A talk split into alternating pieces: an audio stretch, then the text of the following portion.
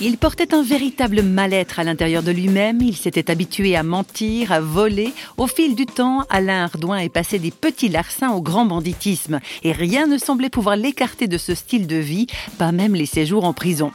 Mais réflexion faite, quand les choses ont l'air d'être toutes tracées, inéluctables, il y a parfois dans la vie de ces moments clés qui font que tout à coup un changement s'opère, comme une sorte de virage à 180 degrés. Voilà exactement ce qui s'est passé pour Alain Ardouin, un escroc repenti dans tous les sens du terme. Pour nous, il a accepté de retracer ces événements qui ont orienté sa vie dans une autre direction que le banditisme. Le résultat de tout ça, ça a été sept années d'incarcération au total. Mais au bout de six ans, un coup, je venais d'être arrêté, à nouveau. Et là, euh, il y a plein d'idées noires qui me sont tombées dessus.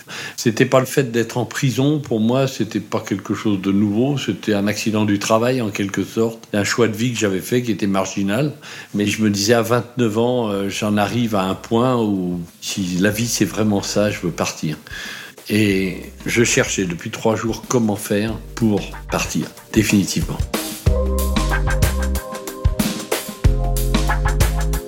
Arrive alors en prison un nouveau détenu qui va très vite devenir ami avec Alain et lui raconter son parcours d'ancien polytoxicomane. Il lui parle aussi d'un certain Jésus-Christ. Alain est très intrigué. Je voyais cet homme qui était rayonnant, qui était en paix. C'était anachronique dans la prison où il y a beaucoup de souffrance. Et c'était difficile d'imaginer une, épave humaine comme il était à l'époque. Et il m'a dit, tu sais, j'ai été libéré en un instant de tout ça, et Jésus m'a aimé comme j'étais. Quand j'ai entendu ce nom, Jésus, moi j'avais entendu parler de ça là, quand j'allais au catéchisme, mais on m'avait jamais présenté ça comme ça. Quelqu'un qui était là et qui nous aimait comme on était.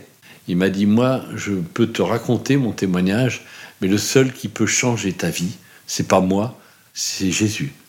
Il est mort il y a 2000 ans pour toutes les bêtises que tu as pu faire. Il connaît ta vie et il t'aime.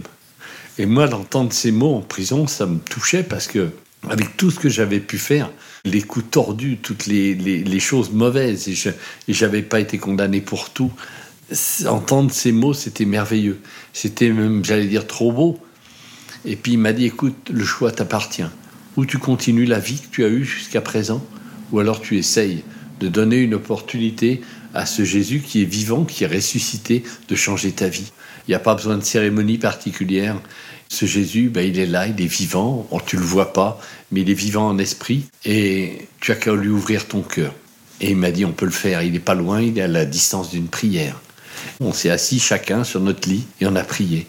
Oh, je dis pas que la terre a tremblé, il n'y a rien de spécial qui s'est passé, mais je l'ai fait sincèrement comme un enfant.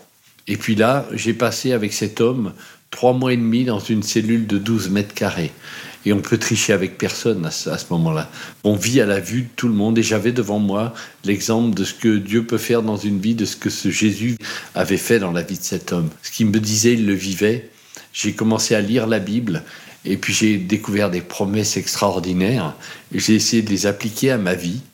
Et j'essaye encore, j'y arrive pas toujours, c'est vraiment, j'ai pas adhéré à une religion, j'ai adhéré à un Dieu qui est vivant, qui aime les hommes. Et puis l'homme pourri que j'avais été, eh bien il l'a, il pris comme il était, il l'a aimé, il lui a ouvert les bras.